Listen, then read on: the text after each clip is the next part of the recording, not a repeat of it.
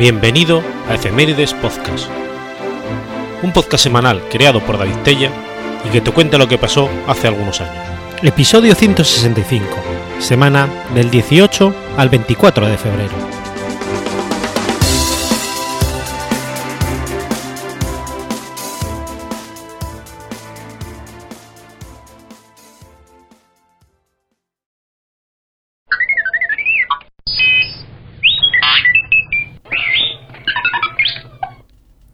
18 de febrero de 1967.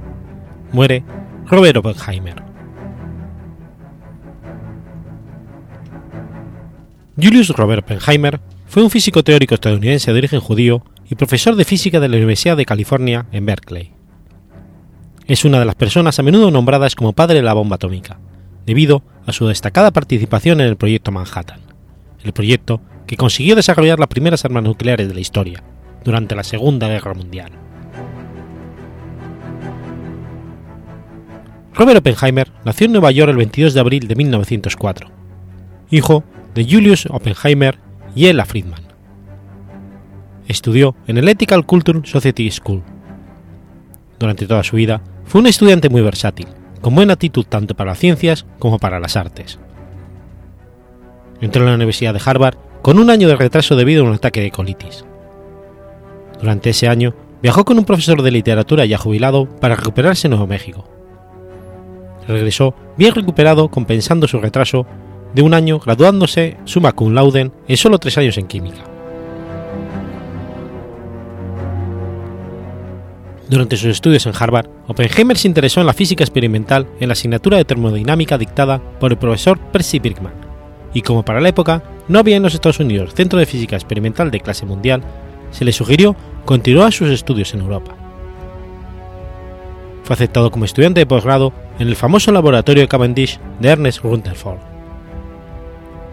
La poca destreza de Oppenheimer en el laboratorio le hizo comprender que su fuerte era la física teórica, no la experimental. En 1926 partió hacia la Universidad de Göttingen, Alemania, para estudiar bajo la supervisión de Max Born. Göttingen era entonces uno de los principales centros en física teórica de Europa. Oppenheimer hizo amistad allí con otros estudiantes famosos, como Paul Dirac, y a la edad de 22 años obtuvo su doctorado. Oppenheimer era conocido por ser un estudiante que aprendía muy rápidamente.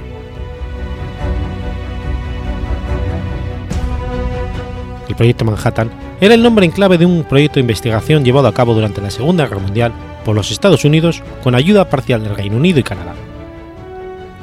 El objetivo final del proyecto era el desarrollo de la primera bomba atómica. La investigación científica fue dirigida por el físico Julius Robert Oppenheimer, mientras que la de la seguridad y las operaciones militares corrían a cargo del general Leslie Groves.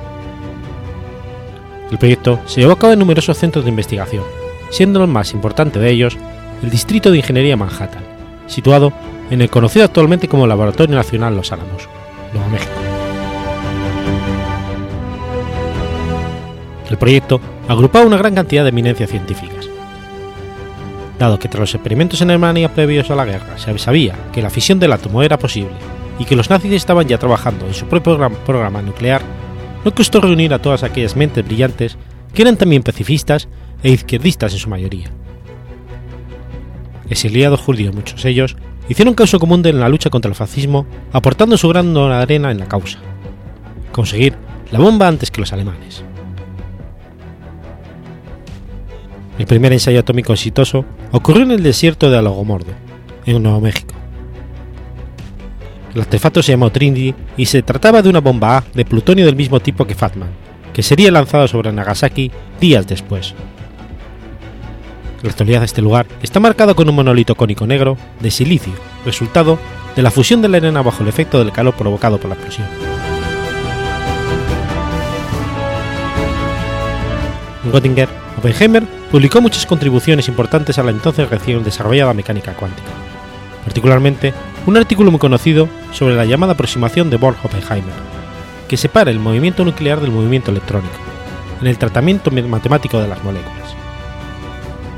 En septiembre de 1927, regresó a Harvard como joven experto en física matemática y miembro del Consejo de Investigación Nacional estadounidense y desde principios del 28 fue profesor en el Instituto Tecnológico de California. Estando allí, recibía múltiples ofertas de diversas universidades y aceptó un puesto de profesor asistente en física en la Universidad de California de Berkeley, compatible con su puesto en Caltech. Según sus palabras, Berkeley era un desierto y paradójicamente un lugar sembrado de oportunidades. Cada primavera, Oppenheimer enseñaba en Caltech para mantenerse al día con la investigación en su área. Oppenheimer entabló amistad con Louis Pauling y habían planeado trabajar juntos en investigación, pero esto nunca se concretó. Antes de comenzar a dar clases en Berkeley, Oppenheimer sufrió tuberculosis y debió pasar algunas semanas en un rancho de Nuevo México junto con su hermano. Tras un periodo de recuperación, regresó a Berkeley donde dirigió a toda la generación de físicos que lo admiraban por su altura intelectual y sus amplios intereses. A él se le atribuye el haber fundado la Escuela Estadounidense de Física Teórica. Era reputado por su eclecticismo, su interés por los idiomas, la filosofía oriental y la elocuencia y claridad con la cual pensaba. Oppenheimer realizó investigaciones importantes en astrofísica, física nuclear, espectroscopia y teoría cuántica de campos. Su contribución más conocida, realizada como estudiante de posgrado, es la aproximación de Born-Oppenheimer, ya mencionada. También realizó contribuciones importantes en la teórica de lluvia de rayos cósmicos y realizó trabajos que condujeron más adelante a descripciones del efecto de túnel cuántico. A finales de la década de 1930, fue el primero en escribir trabajos que sugerían la existencia de lo que hoy se llaman agujeros negros. En 1930, escribió un trabajo que esencialmente predecía la existencia del positrón, una formulación que sin embargo no llevó hasta el final debido a, su escepticismo sobre la validez de la ecuación de Dirac. Aun para los expertos, los trabajos de Oppenheimer fueron considerados difíciles de entender. Durante, la década de los 20, Oppenheimer se mantuvo alejado de los acontecimientos del mundo. En algún momento afirmó no haberse enterado de la crisis financiera del 29, sino después. Fue solamente al relacionarse con Jan Tatlock, hija de un profesor de literatura de Berkeley en el 36, que se interesó por la política. Al igual que muchos intelectuales en la década de los 30, apoyó las ideas comunistas y gracias a su capital heredado podía financiar muchos esfuerzos políticos de la izquierda. La mayoría de estos aportes estuvieron dedicados a financiar recolecciones de fondos a favor de los republicanos de la Guerra Civil Española y otras actividades antifascistas. Cuando empezó la Segunda Guerra Mundial, Oppenheimer se involucró fuertemente en los esfuerzos para desarrollar una bomba atómica que ya ocupaba mucho tiempo, y equipamiento del laboratorio de radiación de Ernest Lawrence, en Berkeley. En el 41, Lawrence, Vannevar Bush, Arthur Compton y James Conant intentaban que el Comité Uranio, establecido por el presidente Franklin Delano Roosevelt en el 39, les asignara el proyecto de la bomba, porque opinaban que avanzaba con demasiada lentitud. Invitaron a Oppenheimer para que asumiera el trabajo de cálculo sobre los neutrones, tarea a la que se enfrentó con pleno, con pleno vigor, renunciando a lo que llamó sus vagabundeos izquierdistas, para dedicarse a lo que consideraba ahora sus deberes. Cuando el ejército de Estados Unidos recibió la jurisdicción sobre el esfuerzo de la bomba, ahora bautizada Proyecto Manhattan, el director del proyecto, general Leslie Groves, nombró a Oppenheimer director científico del proyecto, una acción que produjo sorpresa a muchos. Groves conocía los problemas potenciales de seguridad ligados a Oppenheimer, pero lo consideró como el mejor hombre para dirigir un equipo diverso de científicos y que no estaría afectado por sus tendencias políticas anteriores. Una de las primeras acciones de Oppenheimer fue albergar una escuela de verano sobre la teoría de las bombas en las instalaciones del proyecto en Berkeley reuniendo físicos europeos y sus propios estudiantes. Este grupo, que incluía a Robert Server, Emily Konopsky, Felix Bloch, Hans Beatty y Edward Teller, se ocuparon de calcular qué hacía falta hacer y en qué orden para construir la bomba. Oppenheimer y Groves decidieron que necesitaban un laboratorio centralizado y secreto. Buscando un sitio, Oppenheimer propuso una región de Nuevo México no muy lejos de su rancho en una meseta cercana a Santa Fe, la capital de Nueva México, se construyó rápidamente el Laboratorio de los Álamos, un grupo banal de cuarteles rodeados de lodo. Ahí consiguió Benheimer reunir un grupo de los más brillantes físicos de la época, incluyendo a Enrico Fermi, Richard Feynman, Robert Wilson, Victor Puiskov, así como Bettel y Teller.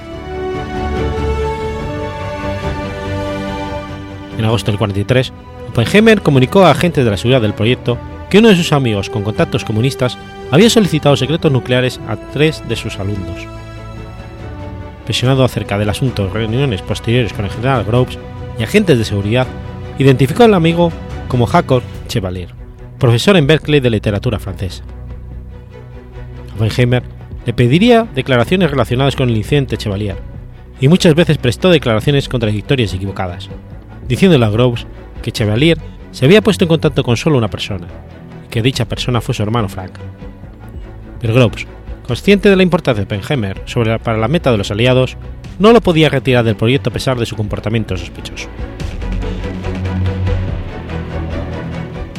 Una vez desarrollada el arma y contando con el material incautado en Alemania, los científicos administradores no estaban de acuerdo en cuanto a si usarla y cómo hacerlo.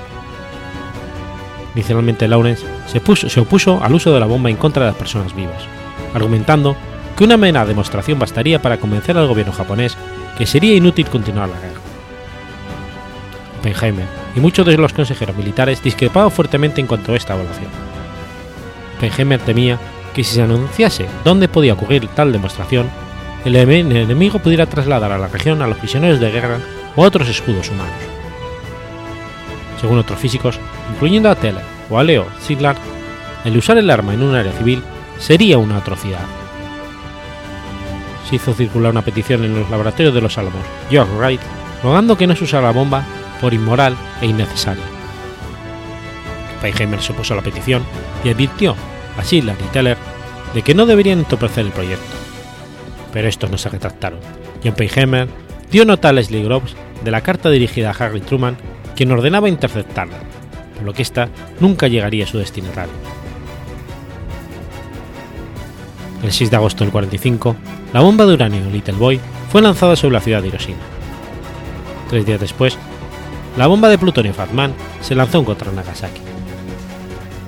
Las bombas mataron a centenares de miles de civiles instantáneamente y a muchos más en los días y meses siguientes. El orgullo que sintió Oppenheimer después de la exitosa prueba de Trinity pronto lo reemplazó en el sentimiento de culpa y horror, aunque nunca dijese que se arrepentía de hacer el arma.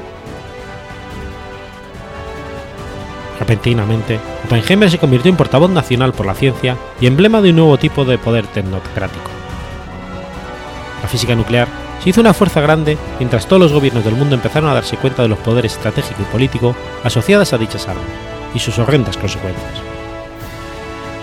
Como muchos científicos de su generación, opinó que la seguridad de las bombas nucleares vendría solo de algún tipo de organismo internacional que pudiera anunciar un programa para parar una carrera de armamentos nucleares. En 1957, adquirió un terreno en la playa Gidney, en la isla de San John, en las Islas Vírgenes de los Estados Unidos. Construyó una residencia vacacional sencilla, donde pasaría las vacaciones, usualmente varios meses por año, con su esposa Kitty. Robert Oppenheimer falleció por cáncer de garganta en 1967. A su funeral asistieron muchos de sus asociados científicos, políticos y militares. Fue incinerado y sus cenizas fueron esparcidas en las Islas Vírgenes de los Estados Unidos.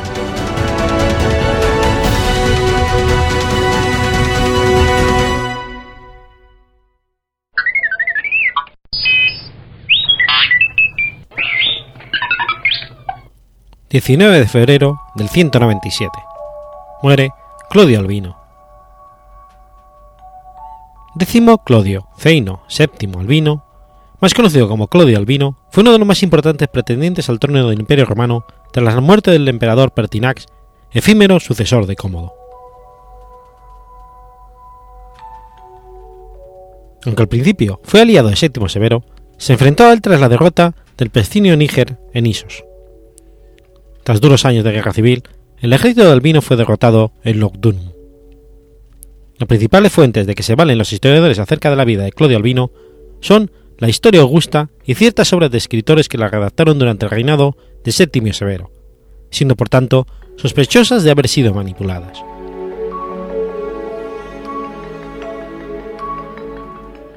Albino nació en el seno de una aristocrática familia oriunda de, Amedrotum, ciudad situada en la provincia de África. Era hijo de Aurelia Mesalina y Ceonio Postumio.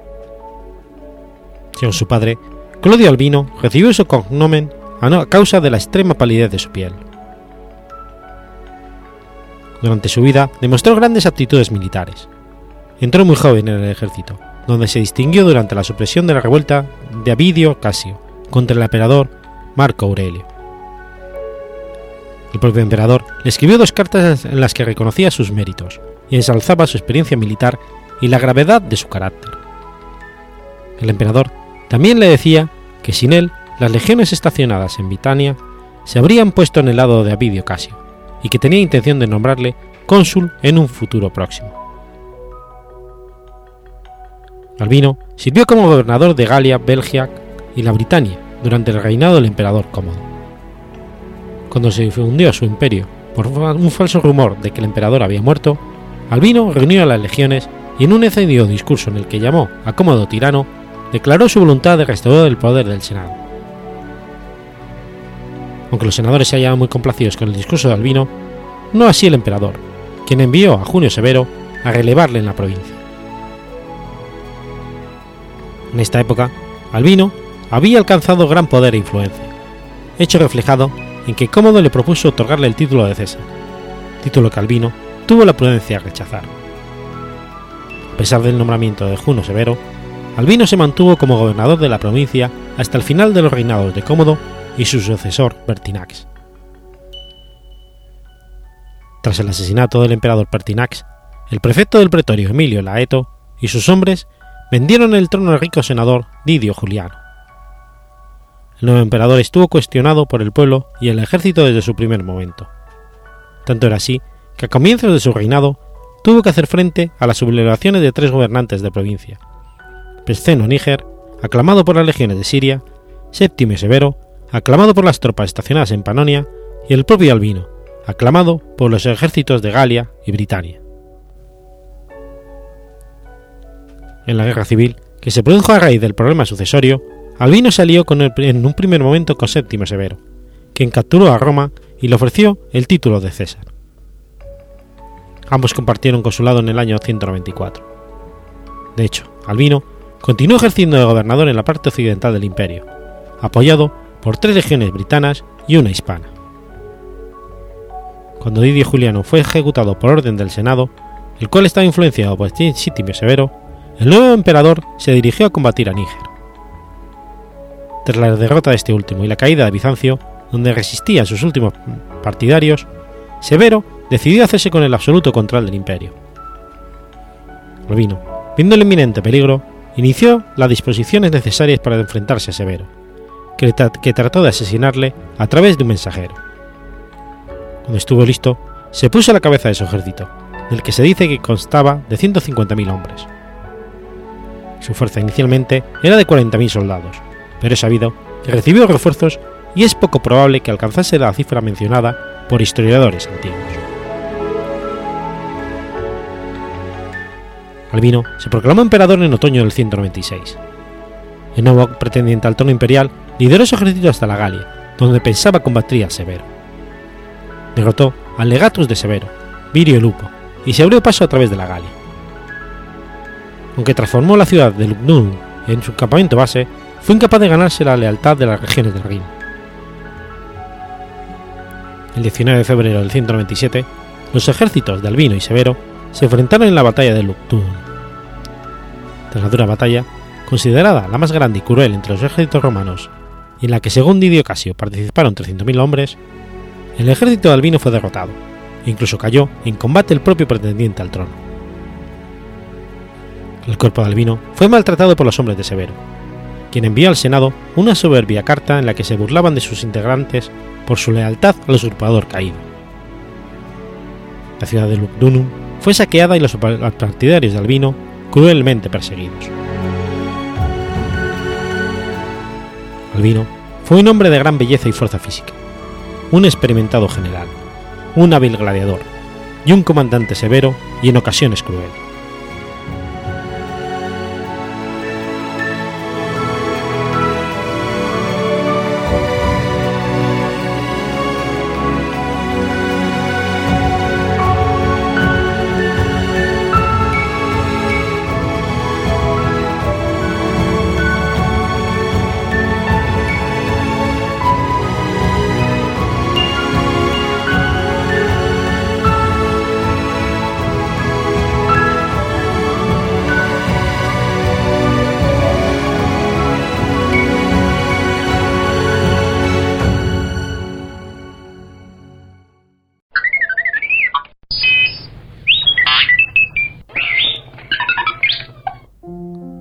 20 de febrero de 1194. Muere Tancredo de Sicilia.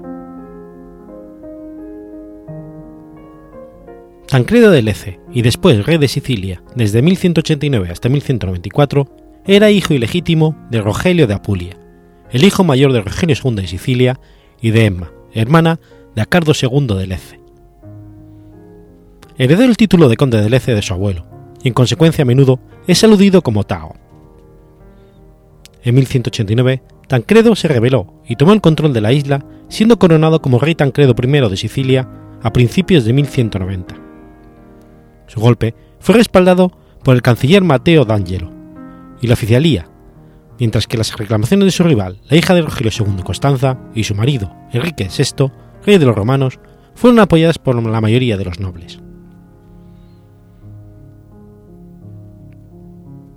Tancredo fue un buen soldado, aunque su diminuta estatura le ganó el apodo de Tancredulus por el poeta cronista Pedro de Éboli.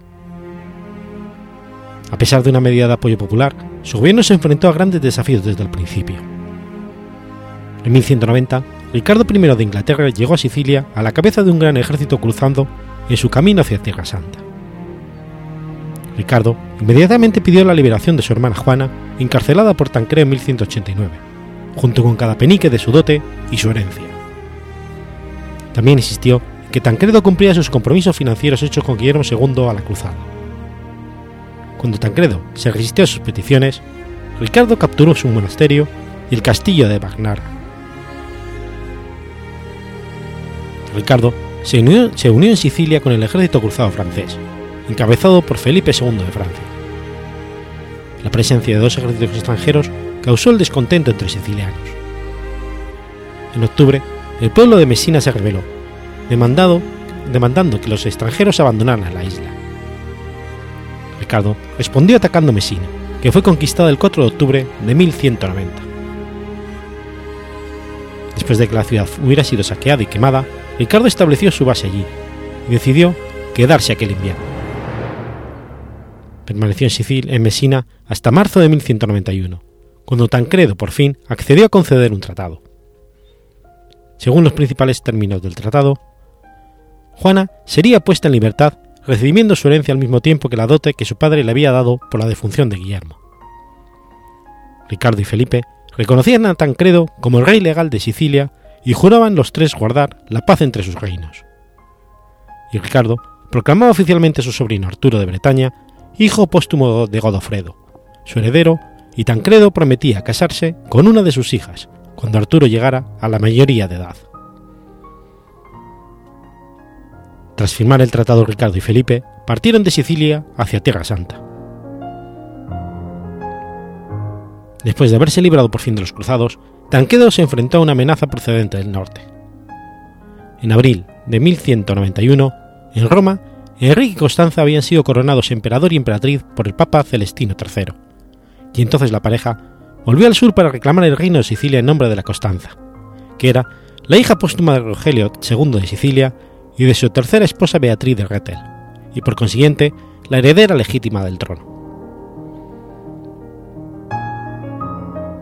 Constanza acompañó a su marido a la cabeza de un considerable ejército imperial que entró en el reino. Las ciudades del norte del reino abrieron sus puertas a Enrique, inclusive las fronteras normandas de Capua y Avers. Salerno, que fue la principal capital de Rogelio II, hizo correr la voz de que Enrique era bienvenido e invitó a Constanza a quedarse en el antiguo palacio de su padre para librarse del calor del verano. Nápoles fue la primera a ofrecer resistencia a la campaña soportando el asedio con la ayuda de la flota de Marguerite de Brindisi, hasta que una gran parte del ejército sucumbió a la malaria. Al final, el ejército imperial fue forzado a retirarse totalmente del reino. Constanza se quedó en Salerno con una pequeña guarnición, como señal de que Enrique regresaría pronto. En cuanto Enrique se retiró con la mayor parte del ejército imperial, las ciudades que teóricamente habían recaído en el imperio inmediatamente declararon su lealtad a Tancredo, porque la mayoría tenían miedo a que las castigase.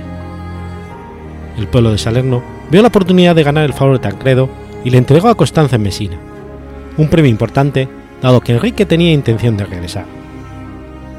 Sin embargo, Tancredo estaba dispuesto a prescindir de la ventaja de su negociación, es decir, la emperatriz, a cambio de que el Papa Celestino III le, le legitimara como rey de Sicilia.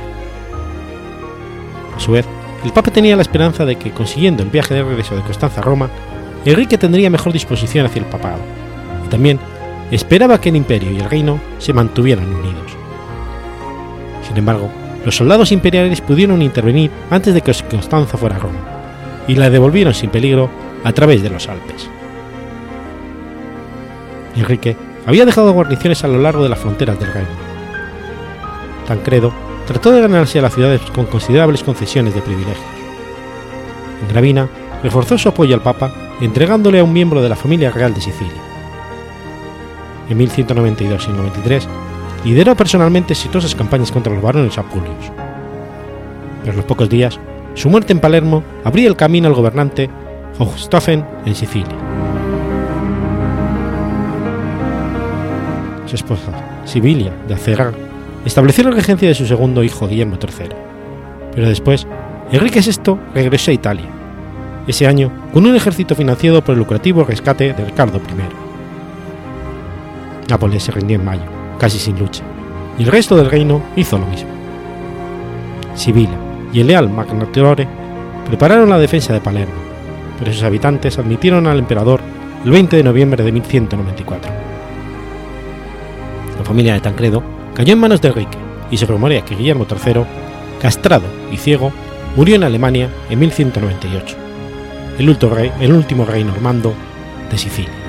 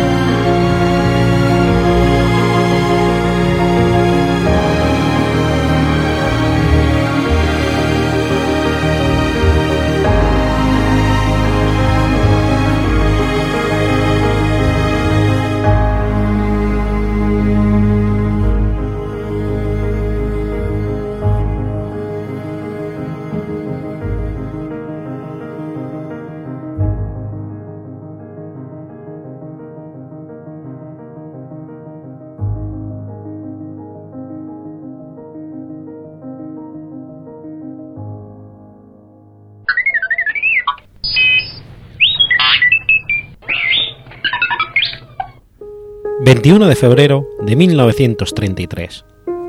Nace Nina Simone. Eunice Kathleen Waymon, más conocida por su nombre artístico Nina Simone, fue una cantante, compositora y pianista estadounidense de jazz, blues, rhythm and blues y soul. Se le conoce con el sobrenombre de High Princess of Soul. Estilísticamente, la palabra que mejor caracteriza a Nina Simón es eclecticismo. Su voz, con el rango propio de una contralto, se caracterizaba por su pasión, su breathness y su trémolo. La influencia de Duke Ellington es patente en toda la obra de Nina, pero muy especialmente en cierto tipo de composiciones rebosantes de improvisación y de cercanía espiritual. Nina logra la complicidad del oyente con un empleo intencional de los silencios y, minimizando al acompañamiento. Cuando cantaba, efectuaba en ocasiones llamativas transiciones entre el susurro, el grito y el lamento, para intentar subrayar los estados de ánimo enunciados en las canciones. Gran luchadora por los derechos civiles de las personas de ascendencia africana, esta lucha queda expresada en muchas ocasiones a través de sus canciones. Simone dejó Estados Unidos en 1969 tras el asesinato de Martin Luther King hastiada de la segregación racial contra los afroamericanos.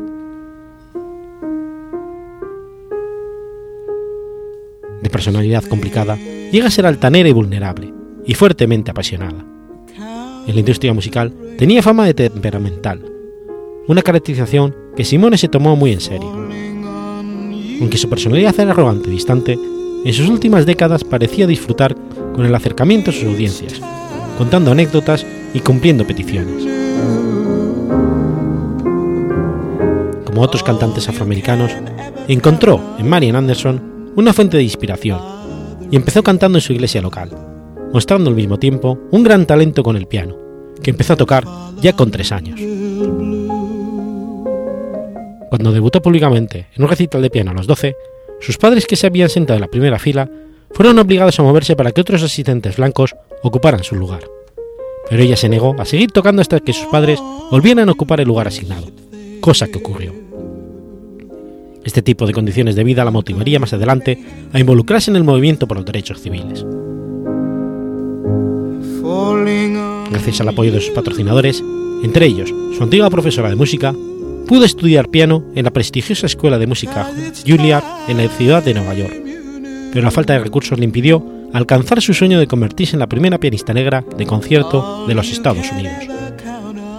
Más tarde, su familia se trasladó a Filadelfia, donde intentó conseguir una beca en el Instituto de Música Curtis, pero fue rechazada. Protestó por el color de su piel. Debido a esa decepción, Simón decidió abandonar la música clásica y se acercó al blues y al jazz, tras empezar a trabajar en un club nocturno de Atlantic City, para ayudar económicamente a su familia.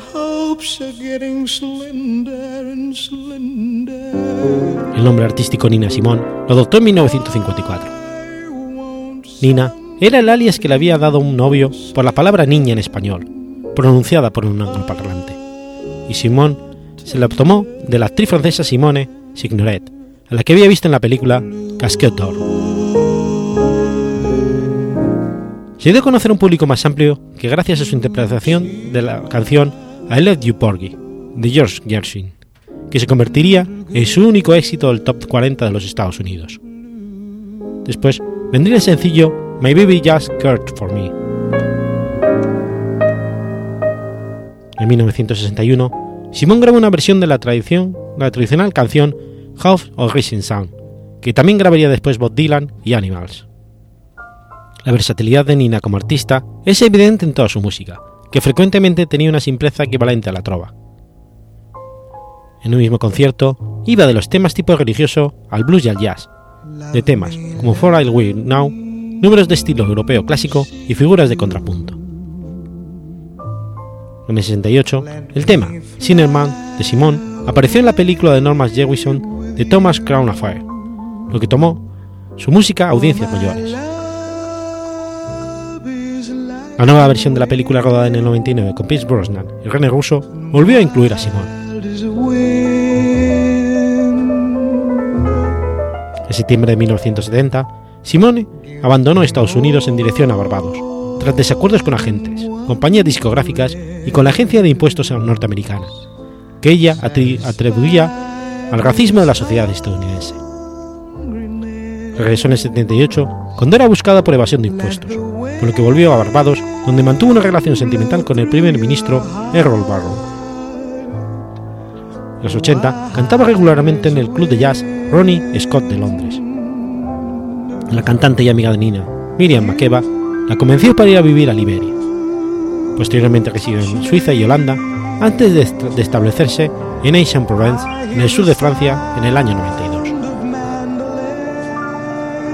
Sus acompañantes habituales durante esta época fueron Leopoldo Fleming, Tony Jones, Paul Robinson, Xavier Collados y su director musical, Al Scarpack.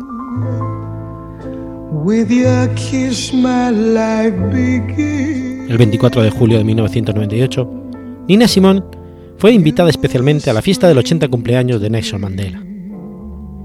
El 7 de octubre del 99 recibió un premio de sus logros artísticos de toda su vida en Dublín.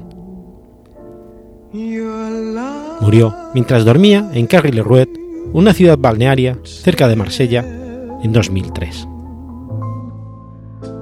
Like a leaf to a tree. Oh, my darling, cling to me. For we're creatures of the wind. Wild is the wind.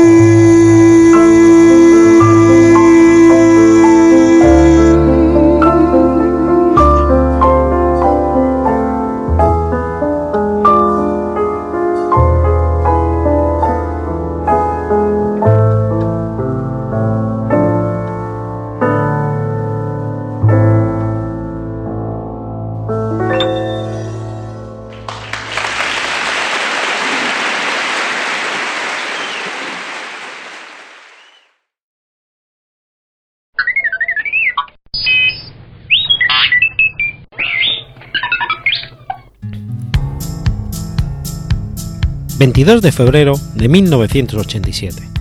Muere Andy Warhol.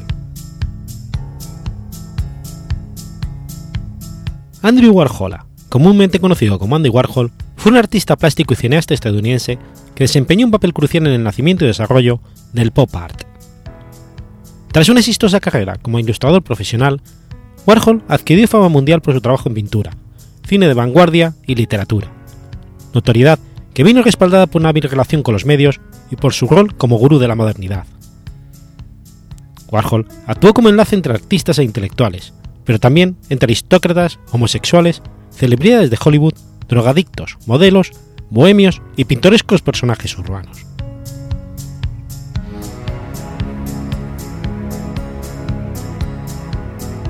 Fue el tercer hijo de un matrimonio eslovaco que emigró a Estados Unidos. Sus padres eran Andrei y Julia Warhola, originarios de Mikova, una ciudad muy pequeña por aquel entonces perteneciente al Imperio Austrohúngaro y hoy al distrito de Stropok, República Eslovaca. En 1914, Andrei Warhola emigró a Estados Unidos para trabajar en minas de carbón, mientras que su mujer emigró siete años después con sus dos hijos mayores. Mientras cursaba tercero de primaria, Andy comenzó a sufrir lo popularmente conocido como baile de San Vito, es decir, la corea de Siderman. Esta enfermedad provoca una afección del sistema nervioso que causa movimientos incontrolados de las extremidades y desórdenes en la pigmentación de la piel. Desde entonces fue hipocondríaco y desarrolló pavor a médicos y hospitales.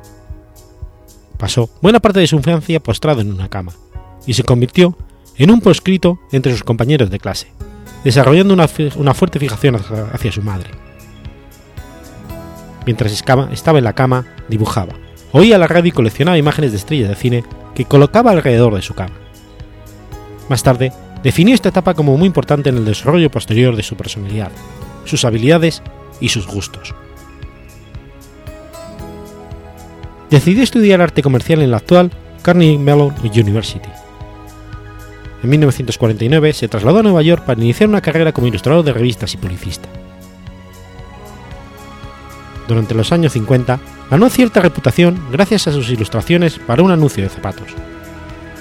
Dibujos a tinta bastante sueltos y emborronados que fueron expuestos en la Galería Bodley de Nueva York. Con la difusión de las nuevas tecnologías del vinilo y la alta fidelidad, las empresas discográficas encontraron con un contexto comercial completamente nuevo que no tardaría en explotar. RCA contrató a Warhol y a Sid Maurer, entre otros artistas freelance, para el departamento de diseño de portadas de discos, cartelería y material promocional.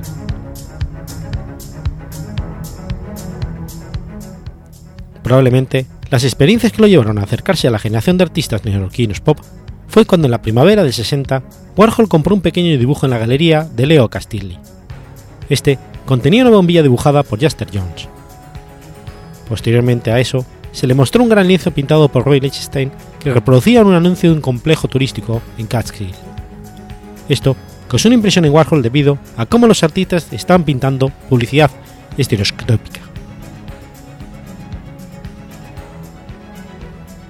Su primera exposición individual fue en la galería californiana Ferusel. Era el 9 de julio del 62 y marcó el debut del movimiento popar en la costa este. Cuatro meses más tarde, entre el 6 y el 24 de noviembre, inauguró su primera exposición en Nueva York, exactamente en la Galería Stable, propiedad de Eleanor Ward. Allí incluyó el díptico de Merlin, latas de sopas Campbell, 100 botellas de Coca-Cola y 100 billetes de dólar. Y fue allí donde conoció a John Giorno, con quien después coincidiría en la primera película warholiana, Sueño. En esa época, empezó a pintar sus famosos dibujos de la sopa Campbell y las botellas de Coca-Cola, a los que consideraba tan iconos estadounidenses como Marilyn Monroe o Elizabeth Taylor. También fundó su estudio The Factory, por donde pasaron artistas, escritores, modelos, músicos y celebrities underground del momento. El taller, decorado con hojas de papel de aluminio color plata, estaba inicialmente en la calle 47. Más tarde se mudaría a Broadway. Desarrolló unas imágenes personales a partir de objetos completamente impersonales, como billetes de dólar, o nuevos productos de moda. utilizaba imágenes propias de los periódicos, los carteles y la televisión para definir un Olimpo particular, compuesto de símbolos de la cultura estadounidense, la silla eléctrica, las fotografías de cargas policiales contra manifestantes por los derechos civiles los retratos de celebridades del momento.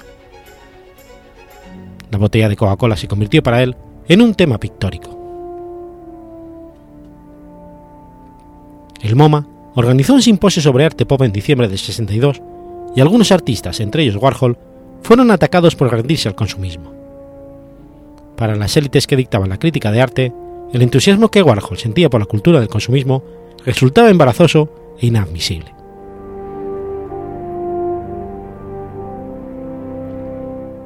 Un evento crucial fue la exhibición de American Supermarket, una muestra celebrada en el 64 en la Galería Paul Bianchini, en el Upper East Side de Manhattan.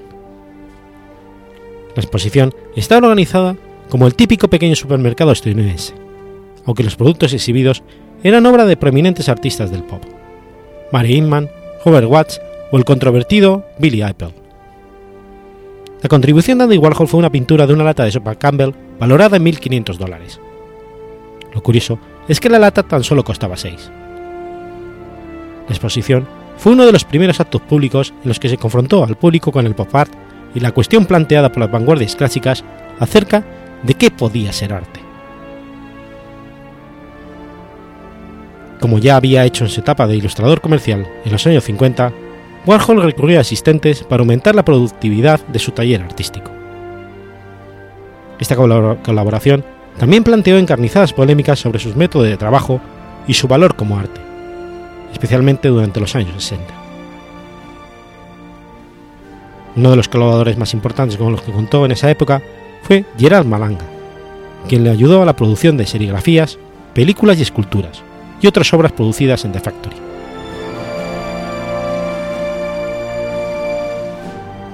Durante los años 60, también reunió una variopinta comitiva de céntricos y bohemios, a quien él designaba como las superstars, que incluía a Eddie Segner, Viva y la célebre Ultraviolet.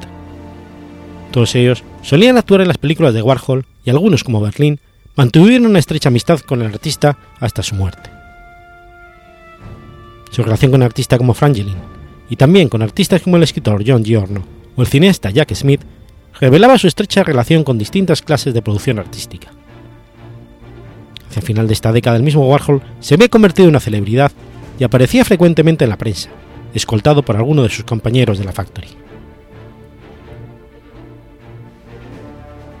En el 65 conoció al grupo de música Velvet Underground, liderado por Lou Reed. No tardó en convertirse en el manager del grupo y añadiendo a su amiga la cantante alemana Nico.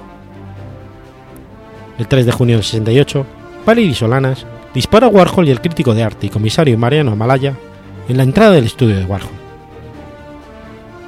Antes del atentado, Solanas había sido un miembro discreto del colectivo de Factory. Redactó el manifiesto Scum, un alegato feminista separatista contra el patriarcado. Solanas aparecía en la película de Warhol I Am a Man. En 1967, Valery había dado una obra de teatro a Warhol proponiéndole que sea su productor. Warhol aceptó y le pidió el borrador del texto. Este borrador de la obra nunca regresó a Solanas. Se cree que Warhol nunca tuvo la intención de producir la obra ni como obra teatral ni como película, y el manuscrito se perdió. Esto enfureció a Solanas, quien pasaba por un momento de desequilibrio mental e inestabilidad emocional. Amaya sufrió solo heridas menores y fue dado de alta ese mismo día. Warhol, sin embargo, recibió tres disparos. El primero ni lo rozó, pero los otros dos disparos lo dejaron muy grave.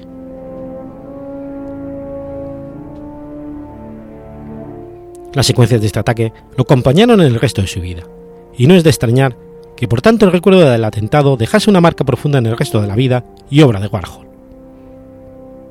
Esa misma tarde, Valery se entregó a la policía. Argumentó que Warhol estaba planeando robar su trabajo y controlaba demasiado su vida. El juez ordenó que la trasladasen al hospital psiquiátrico de Bellevue bajo observación. Se declaró culpable de intento de homicidio, asalto y tenencia ilícita de armas, y recibió una sentencia de tres años. Tras el tiroteo, el acceso al Factory quedó restringidamente controlado, y en opinión de muchos, esto causó el fin de la época de la Factory de los 60. El atentado, sin embargo, quedó bastante desdibujado en los medios debido al asesinato de Robert Kennedy dos días después.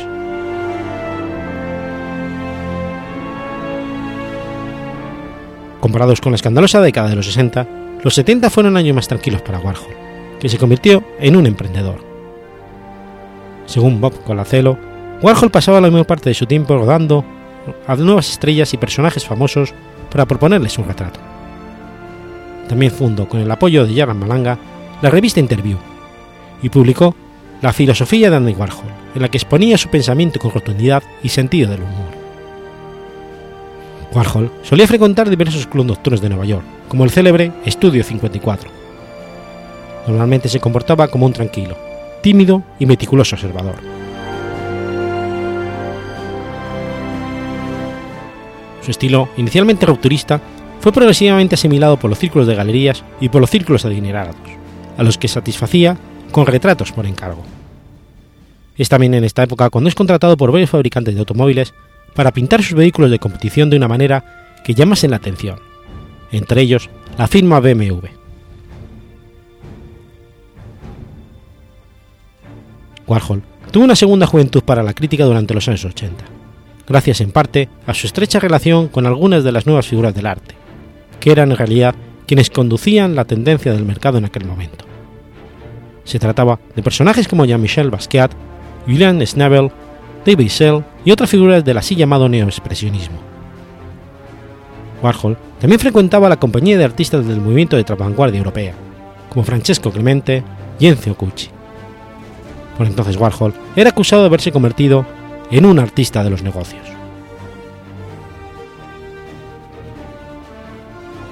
En 1979 recibió algunas críticas poco favorables sobre su exposición de retratos de celebridades de los años 70 críticas en las que su obra se tachaba de superficial, fácil y comercial, carente de profundidad de la significación del tema. Esta actitud crítica, debido en parte a sus propias tendencias del mercado, hizo que su siguiente exposición sobre genios judíos, expuesta en Nueva York, también fuese recibida con frialdad. En 1981 empieza a pintar detalles de cuadros de artistas renacentistas como Da Vinci, Botticelli y Uccelli. En 83 hace el retrato del cantante español Miguel Bosé para la portada del disco Made in Spain, también utilizada para el disco Milano Madrid de ese mismo artista. Ese año visita Madrid, donde es recibido con entusiasmo por Almodóvar, Fabio McNamara y otras personalidades de la cultura y la vida social madrileña. A pesar de todo, la exposición que presentó en la sociedad se saldó con poquísimas ventas. En el 86 pinta lo que serían sus últimas obras, autorretratos y retratos de Lenin y Mao Zedong. Warhol murió en Nueva York a las 6 y 32 de la mañana del 22 de febrero de 1987. Según los noticiarios, se estaba recuperando sin dificultades de una operación de vesícula en el New York Hospital, donde falleció dormido debido a una repentina arritmia postoperatoria. También se ha señalado cierto exceso de líquidos por intoxicación de agua.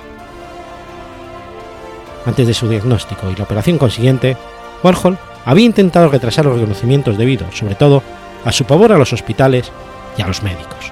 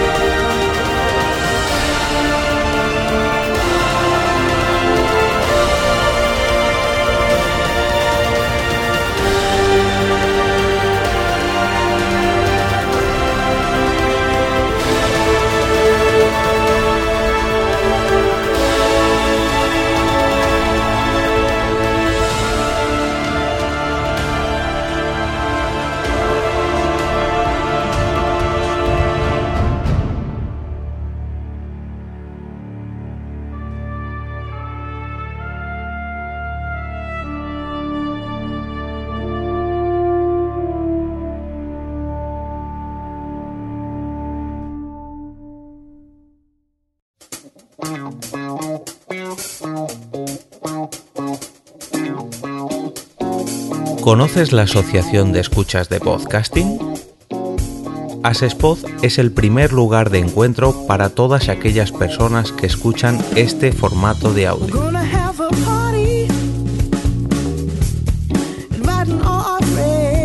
Compartimos, comentamos y escuchamos una gran cantidad de podcasts, pero seguro que no los conocemos todos. Nos falta este que estás escuchando ahora mismo.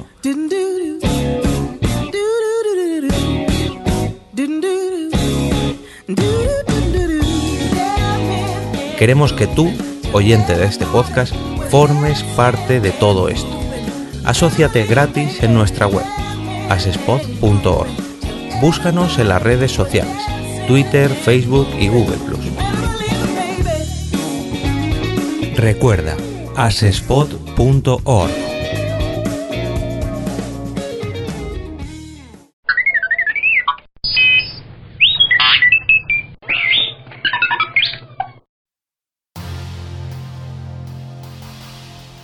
...23 de febrero de 1964... ...nace John Norum. John Terry Norum es un músico sueco de origen noruego. Es más conocido como el guitarrista y cofundador de la exitosa banda de hard rock sueca Europe. Paralelamente a su papel con esta agrupación, Norum también mantenía un proyecto como solista. John Norum se trasladó desde su niñez con su familia a Uppland Valley, en Estocolmo, donde pronto desarrolló su talento natural con la guitarra. Su inspiración fue Elvis Presley, Cliff Richard y particularmente Deep Purple y Kiss. Durante su adolescencia, conformó y lideró algunas bandas de rock juveniles con las que se presentó en festivales en la capital sueca y en el resto del país con las que se dio a conocer como un prometedor músico.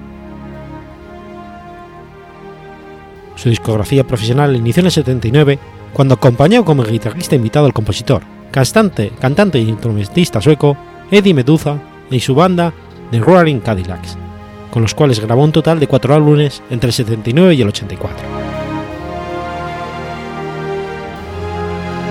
La primera agrupación reconocida de Norum fue WC, fundada en el 78 junto al baterista Bo Werner y Sundry Mike Kling y Jan Erik Backstrom.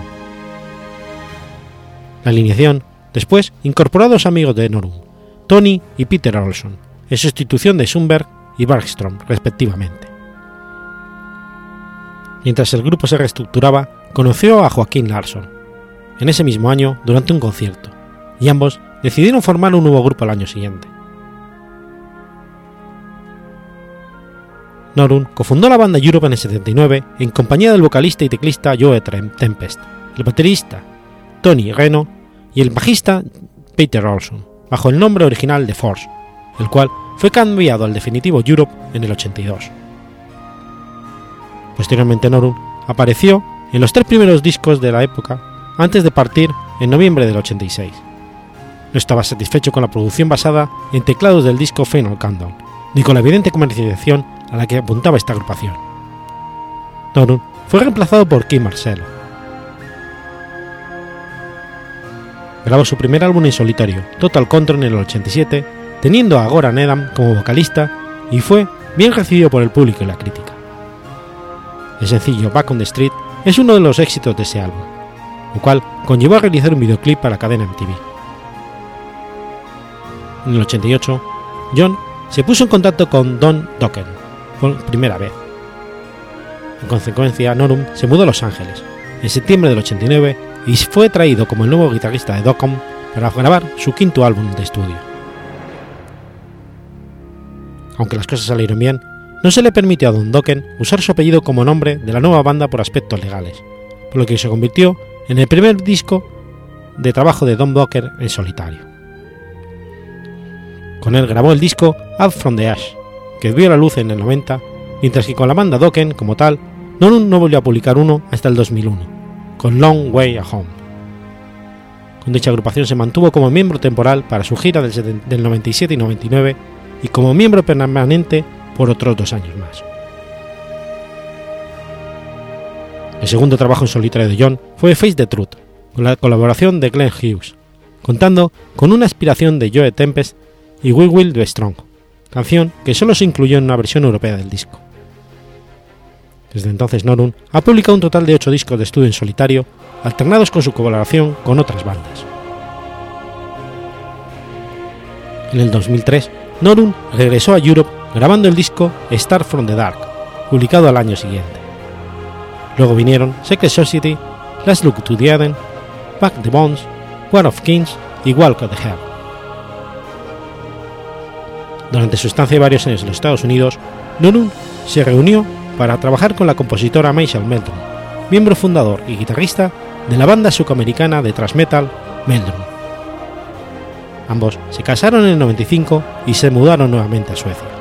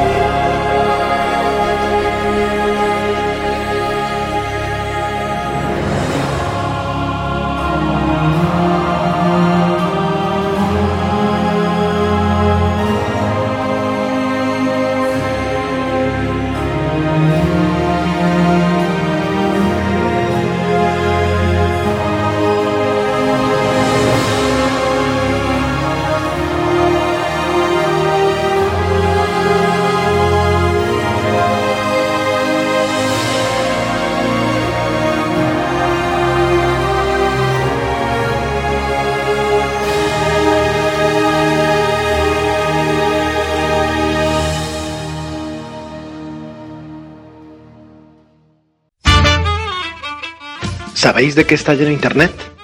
No, de eso no, guarros. Internet está lleno de podcast.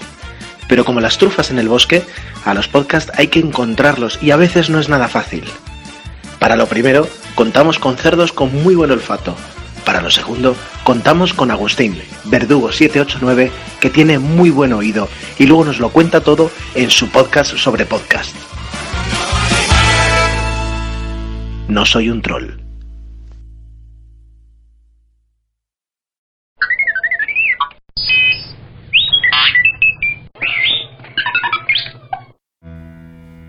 ...24 de febrero de 1588... ...fallece Johann Weller. Johann Weller era un médico, ocultista y demonólogo holandés, discípulo y seguidor de Henry Cornelio Agripa.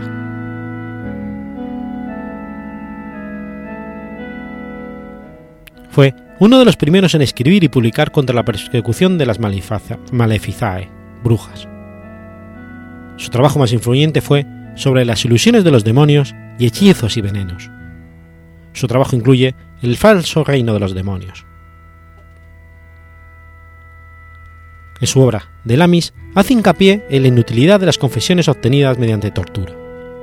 Confiesan cosas que son sencillamente fábulas, mentiras y embustes, que ni existen ni existirán jamás, ni podrían existir según las leyes de la naturaleza.